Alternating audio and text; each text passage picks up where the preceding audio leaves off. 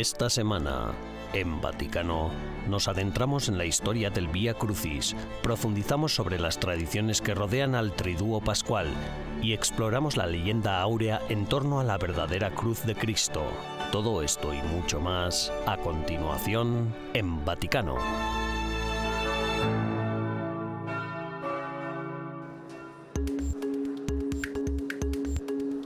Uno de los entrenadores de fútbol más laureados de todos los tiempos, José Mourinho, entrenador de la AS Roma, y el cardenal José Tolentino de Mendoza, prefecto del Dicasterio para la Cultura y la Educación, mantuvieron una conversación pública el 31 de marzo en la Pontificia Universidad Gregoriana de Roma, en vísperas de la Jornada Mundial de la Juventud que se celebrará en Lisboa el próximo mes de agosto. En una amplia conversación centrada en el tema El futuro y los jóvenes, tocaron muchos asuntos, desde la importancia del deporte para enseñar a los jóvenes disciplina, trabajo en equipo y a saber perder, hasta lo mucho que las generaciones jóvenes y mayores tienen que aprender unas de otras. La visión inclusiva, solidaria y fraterna del Papa Francisco para el deporte y la juventud inspiró la conversación y tanto José Mourinho como el cardenal Mendonça hablaron de su admiración compartida por el Santo Padre y su ejemplo como figura paterna para el mundo entero. Durante el encuentro, José Mourinho habló de su carrera y de sus comienzos como profesor de alumnos con síndrome de Down habló de lo poco preparado que estaba para ese papel y de que, partiendo de no tener nada que ofrecer más que amor, se convirtió en un profesor excepcional para esos alumnos. Sin embargo, el entrenador Mourinho se mostró menos optimista cuando miró al futuro y a los retos a los que se enfrentan las nuevas generaciones. De modo general, tanta gente dice que el mundo hoy es más fácil Mucha gente dice que el mundo de hoy en día es más fácil. ¿Puede ser más difícil? Sí, porque otros muchos también tienen dificultades para enfrentarse a la realidad. Lo que entra en su casa, en sus teléfonos, en su iPad, es un mundo que a tantos niveles se basa en asuntos ficticios y en las fake news se crea un determinado tipo de expectativas que para estos jóvenes son inalcanzables y después parece que fracasan si no son capaces de estar a la altura de ese nivel de irrealidad. Pero resulta que el fracaso por no llegar a esa irrealidad no es tal ya que se propone un mundo falso. Yo considero esto un problema. Y esto para mí es un, es un problema. Lo que el fútbol y nuestra fe tienen en común es que juntos podemos avanzar juntos podemos ganar y construir un mundo mejor. Tanto José Mourinho como el cardenal Mendonça se hicieron eco del mensaje fraterno del Santo Padre previo a Lisboa.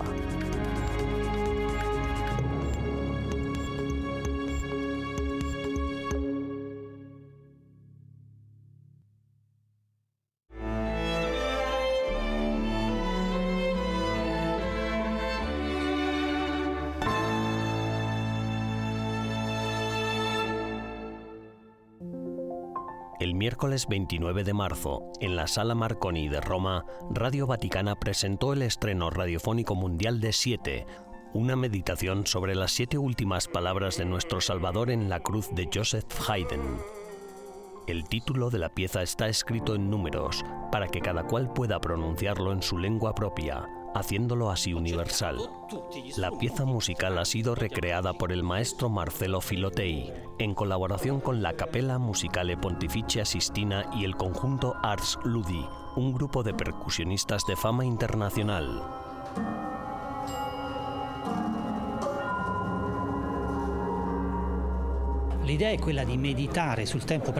La idea es meditar sobre el tiempo presente a través de una gran obra maestra del pasado las siete últimas palabras de Cristo en la cruz de Haydn.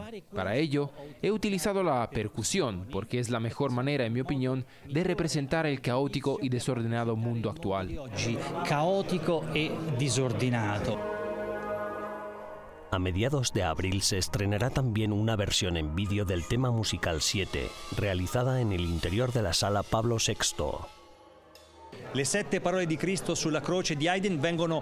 Las siete palabras de Cristo sobre Cristo en la cruz se reinterpretan con un matiz totalmente contemporáneo, como para enfatizar la guerra, la violencia, el dolor y la confusión en que en ocasiones el mundo actual sume a muchas personas. Pero esta dificultad se lleva hasta la cruz con Jesucristo, para que luego, el día de Pascua, se produzca ese gran abrazo que otorgará esperanza, luz y nos mostrará el camino, la certeza de que el mundo no es mal y dolor, sino al contrario, es belleza y don. È bellezza ed è dono.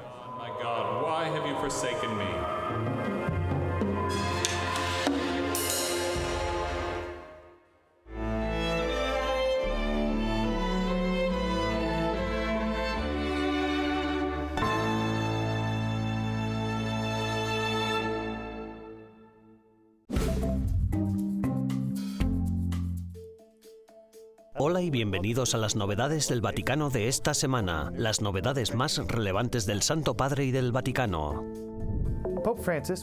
El Papa Francisco ha sido dado de alta tras pasar tres noches ingresado en el Hospital Gemelli de Roma. El Papa, de 86 años, ingresó en el hospital el 29 de marzo con dificultad para respirar. Posteriormente se le diagnosticó una bronquitis. Según fuentes oficiales del Vaticano, su estado mejoró tras recibir una infusión de antibióticos. En el mes de abril, el Santo Padre ha pedido al mundo que rece de manera especial por la paz y una cultura de no violencia. Vivir, hablar y actuar sin violencia no es rendirse, perder o renunciar a nada, sino aspirar a todo, dijo el Papa en su mensaje de vídeo. Dos departamentos del Vaticano emitieron una declaración conjunta sobre la doctrina del descubrimiento y la dignidad y los derechos debidos a los pueblos indígenas. El Vaticano subraya, la Iglesia Católica repudia, por tanto, aquellos conceptos que no reconocen los derechos humanos inherentes a los pueblos indígenas, incluyendo lo que se ha dado en llamar la doctrina del descubrimiento jurídica y política.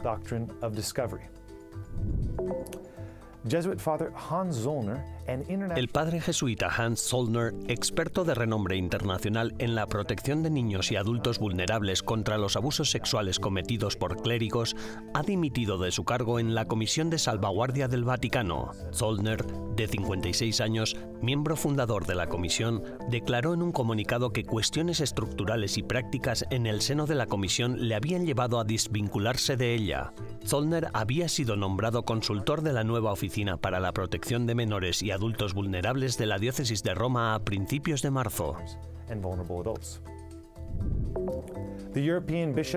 Los obispos europeos han elegido al obispo italiano Mariano Crociata como nuevo presidente de su comisión.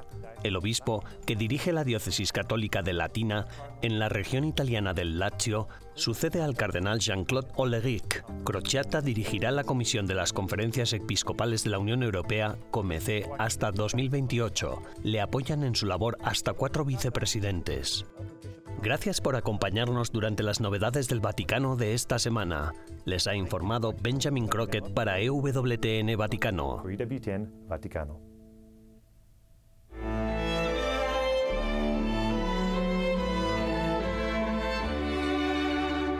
En breves instantes regresamos con más en Vaticano.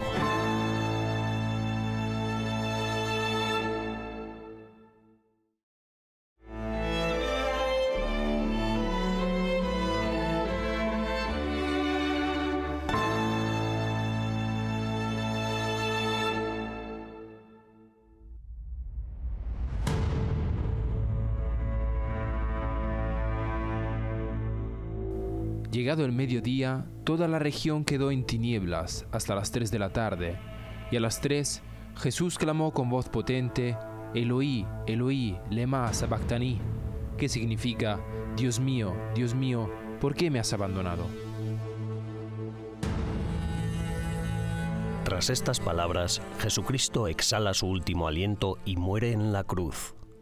En ese preciso momento, la cruz, hasta ahora instrumento de muerte, se convierte en vía de paz y de salvación. Durante los 40 días antes de la Pascua, la Iglesia invita a los creyentes a rezar el Vía Crucis. Se trata de una práctica piadosa centrada en los misterios dolorosos.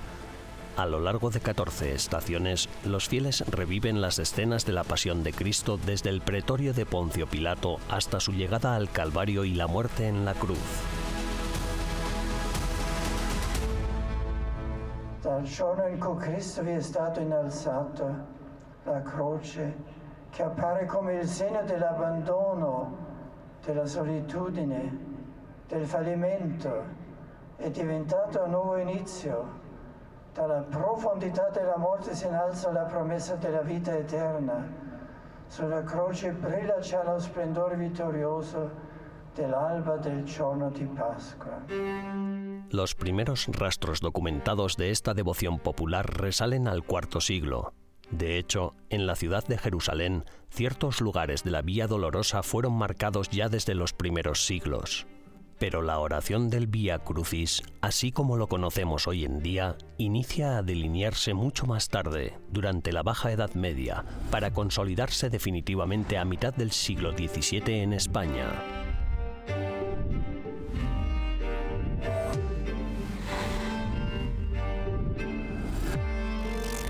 La difusión del Vía Crucis en Italia y sucesivamente en el resto del mundo fue obra de Fray Leonardo da Porto Mauricio en el siglo XVIII. Cada domingo, en el convento de San Buenaventura del Palatino, el fraile franciscano se reunía a primera hora del día con un grupo de fieles para rezar el Vía Crucis. Tras introducir las meditaciones en cada estación y difundir la práctica en todas las iglesias franciscanas, Fray Leonardo pidió al Papa Clemente XII la autorización para extender esta costumbre a todas las parroquias. En 1731, con un breve documento, el pontífice dispuso que en todas las iglesias hubiera presente un Vía Crucis. A lo largo de su vida, Fray Leonardo da Porto Marzio creó más de 500 Vía Crucis solo en Italia. En 1749, el Papa Benedicto XIV le encargó la construcción de 14 estaciones del Vía Crucis en el Coliseo.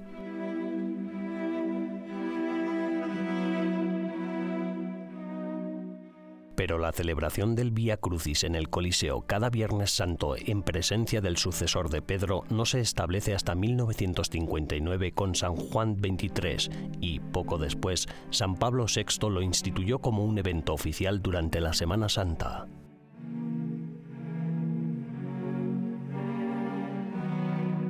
Desde entonces, los sucesivos pontífices han rezado públicamente este Vía Crucis al atardecer del Viernes Santo junto a cientos de fieles que, cada año, recorren y meditan la pasión de Cristo uniéndola a los sufrimientos antiguos y modernos de la humanidad entera.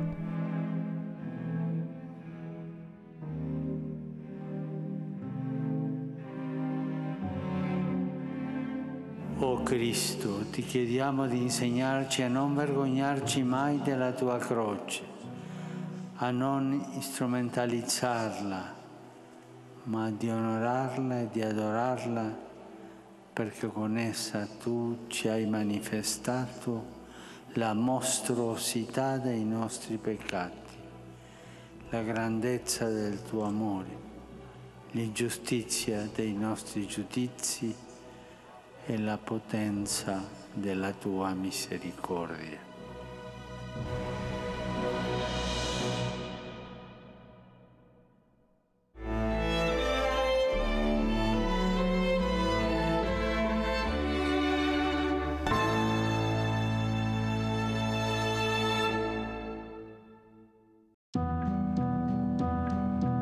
El Triduo Pascual, tres días en los que conmemoramos y celebramos la pasión, muerte y resurrección del Señor. Hemos vuelto a recorrer estos días ricos en simbolismo y significado, comenzando por el Jueves Santo, y lo hemos hecho con la ayuda del padre Giovanni Zaccaria, profesor de Teología Litúrgica en el Departamento de Teología de la Pontificia Universidad de la Santa Cruz de Roma. Giovedì è l'anticipazione. El jueves, como muchos festivos, también en la tradición judía, es la anticipación, comienza la víspera. Jesús también respetó esta tradición y de alguna manera con la última cena anticipó lo que haría al día siguiente, entregándose a la muerte. Y este es precisamente el sentido del lavatorio de los pies. El lavatorio nace en ese contexto, es decir, como signo que Jesús utiliza precisamente para explicar a sus discípulos lo que nosotros acabaríamos haciendo. Es un gesto que en la tradición judía hacía el menor de los esclavos. Era el último de los siervos. Era el gesto más humilde que se podía hacer. Y, de hecho, San Pedro dice, nunca me lavarás los pies. La tradición litúrgica ha recogido este gesto precisamente como signo de ese amor hasta el extremo que Jesús manifiesta en la cruz. proprio sulla croce. Don Giovanni, lei può parlare un po' di Padre Giovanni, ¿podría hablarnos un poco sobre el Jueves Santo y el aceite crismal? um, all'olio di, di crismale? Sì, e dunque il crisma è un olio El crisma es un aceite muy especial.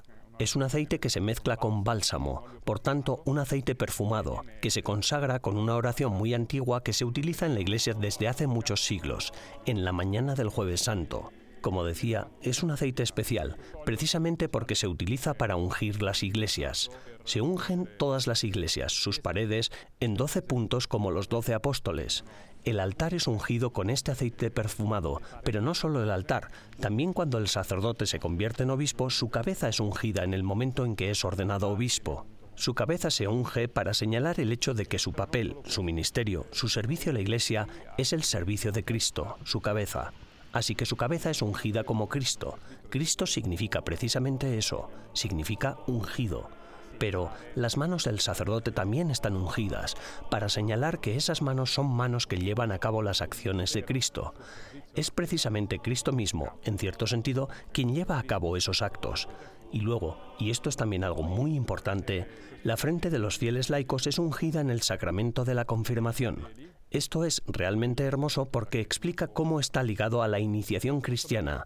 El bautismo y la confirmación están ligados a la dimensión sacerdotal de la vida de cada persona.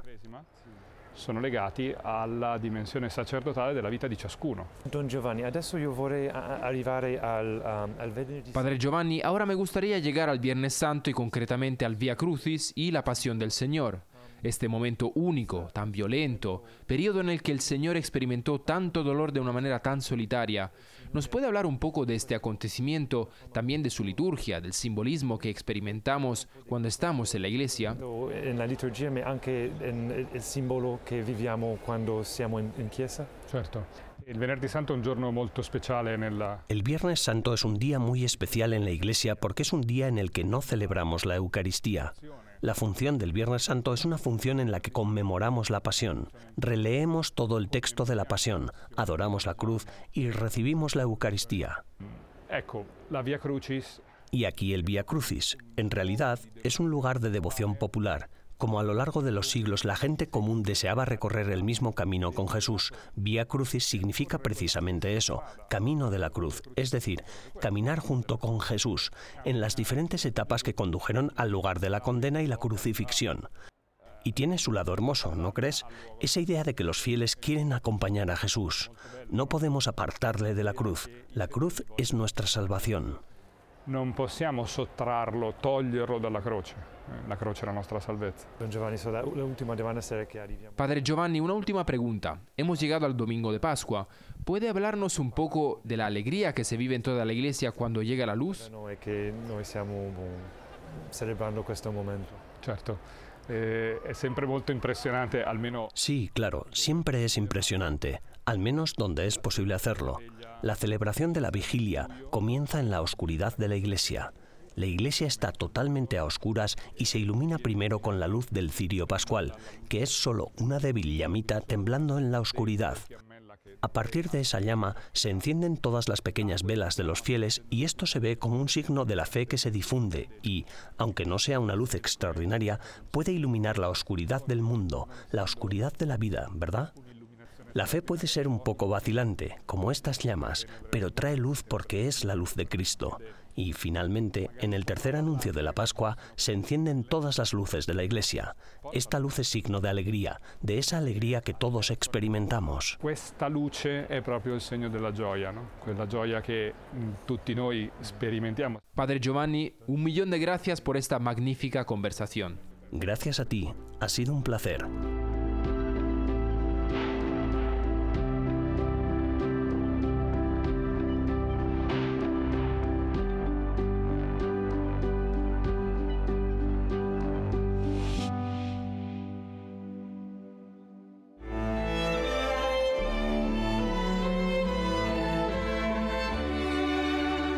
Tras una breve pausa, regresamos con más en Vaticano.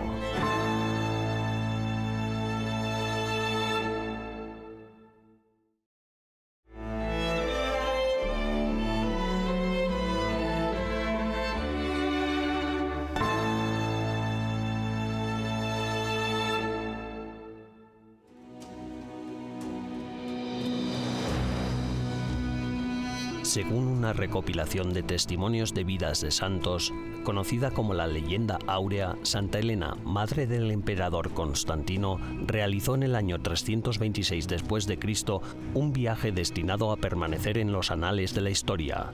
Decidió viajar a Tierra Santa para visitar los lugares de la Pasión de Cristo, y de esta peregrinación trajo a Roma importantes reliquias. Una de ellas era un fragmento de la verdadera cruz de Jesús.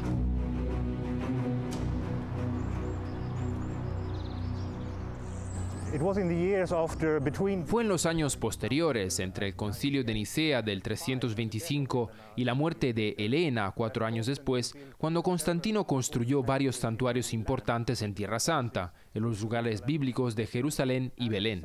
Y al mismo tiempo trajo una reliquia de la Santa Cruz a Roma y la puso aquí, en una sala del Palacio Imperial que transformó en iglesia y le dio el nombre de Jerusalén. Fueron solo 70 años más tarde que el descubrimiento de la cruz fue atribuido a la propia Elena por San Ambrosio de Milán, quien dice que Elena descubrió la Santa Cruz junto con la inscripción de la cruz. Y después de ese momento se hace muy complicado seguir la historia de estas reliquias a través de la Edad Media, pero todavía están aquí. Muchas de estas reliquias llegaron aquí en la Baja Edad Media, durante el periodo de las Cruzadas, en el que muchas reliquias de la Pasión fueron importadas a Roma desde Tierra Santa y es realmente difícil decir algo sobre su autenticidad. Las dos reliquias principales siempre fueron la Santa Cruz y la inscripción de la cruz, que siempre estuvieron en el centro de la devoción y la atención de los peregrinos. Nunca se ha demostrado que sean falsas, aunque es muy difícil reconstruir su historia porque la actitud hacia las reliquias ha cambiado. Hoy estamos acostumbrados a ver reliquias observables. En la Alta Edad Media se exponían en relicarios, estaban escondidas bajo el suelo, bajo el altar de la iglesia, así que los peregrinos no podían verlas, pero de alguna manera sentían que el poder espiritual de las reliquias abarcaba todo el edificio de la iglesia.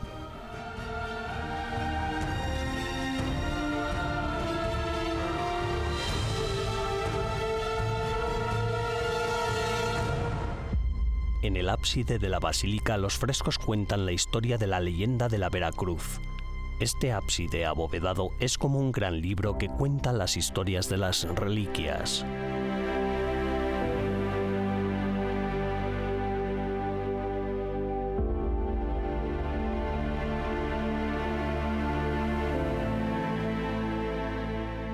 Como leyendo un libro, empezando por la izquierda y yendo hacia la derecha, vemos a Santa Elena ya en Tierra Santa, en Jerusalén, preguntando a un judío, no por casualidad llamado Judas, dónde está escondida la Veracruz.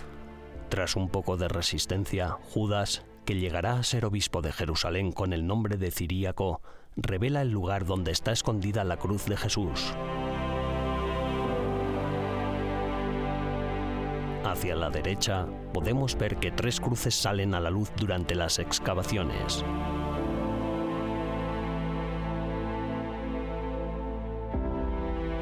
Para distinguir la verdadera cruz de Jesús, muestran un cadáver sobre cada madero, y cuando el cadáver entraba en contacto con la verdadera cruz, volvía a la vida.